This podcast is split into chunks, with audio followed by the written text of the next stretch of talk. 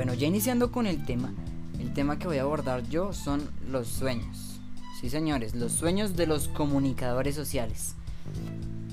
Esta carrera se ha caracterizado por tener diferentes profesiones, diferentes sueños por cada persona. Cada persona que tenga unos métodos, tenga unos objetivos, va y, le guste la comunicación social, va a elegir alguno de estos. Por ejemplo, muchos sueños o muchas metas que tienen estas personas son ser locutores, ser periodistas en algún noticiero, ser influencers en, las redes sociales. Hay diferentes tipos de, de sueños y metas que tienen cada uno. Cada uno es importante. ¿Por qué? Porque cada uno da una información diferente, da una información a un público, a un público que le guste. Por ejemplo, el narrador deportivo a quien la información, a las personas que están viendo o escuchando los partidos. Los influencers a quien dan información, a las personas que lo sigan o que tengan ahí por lo que lo siguen, ya sea por risa, por cultura, según el contenido que hagan los youtubers o los influencers, pues a la gente le va a gustar.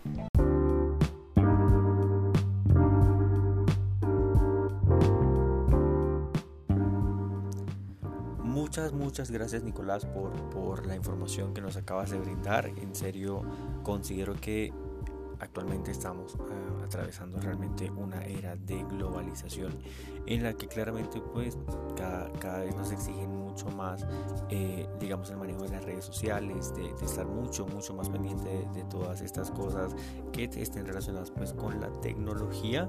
Sin embargo algo que me llama mucho la atención eh, cuando hablamos de influencers ahorita claro, esto es un tema que también está muy muy de moda pero digamos que trayendo a conversación o trayendo a, a, participación o a discusión general, eh, algo que me llama mucho la atención es que em, desde el año pasado, y estoy seguro que desde ahora en adelante mm, va a ser un tema muy común en la radio y en la prensa, eh, tanto a nivel nacional como internacional, es que ahora los periodistas de color lideran las nuevas salas de prensa.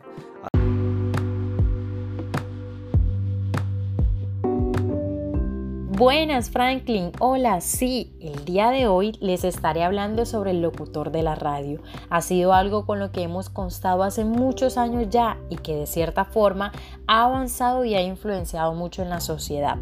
La radio fue uno de los primeros en desarrollarse en el ámbito de los medios de comunicación y aunque ha pasado mucho el tiempo, ha seguido estando bien posicionada y ha sido de mucha ayuda para toda la sociedad al desarrollarse en tantos ámbitos y que de cierta forma ha llegado hasta las instituciones a verse y nos ha beneficiado mucho a todos.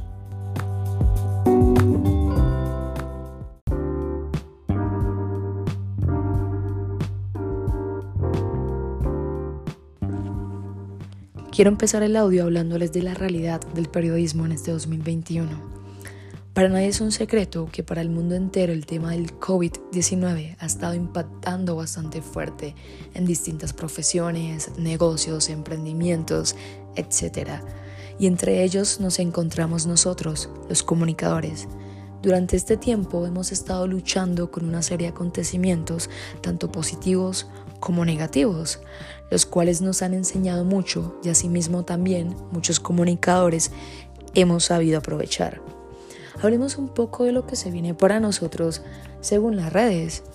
Los periodistas saldrán más a la calle, harán más trabajo cara a cara y empezarán a insertarse más en las comunidades. Es algo de lo que se divulga en las redes sociales. Algo que también se divulga es que el audio sigue siendo un punto positivo para los medios, con fuerte innovación en contenidos y en modelos de negocios. Se espera observar un incremento de los podcasts de pago y las plataformas brindarán más opciones de monetización.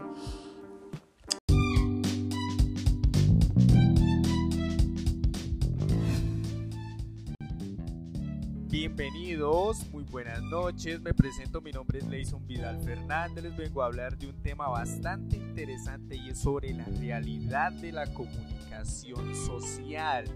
Muy bien, voy a comenzar desde un punto de vista histórico, evolutivo. Los medios de comunicación cambian conforme la sociedad lo hace. Los medios en realidad no son estáticos, por eso cuando el modelo de comunicación masiva parecía no tener declive, aparecen los medios interactivos, esos medios que en estos momentos estamos utilizando bastante, reacomodando el escenario de la comunicación, afectando a todos sus actores y replanteando el rol que cada uno de ellos juega en el conglomerado de la industria mediática.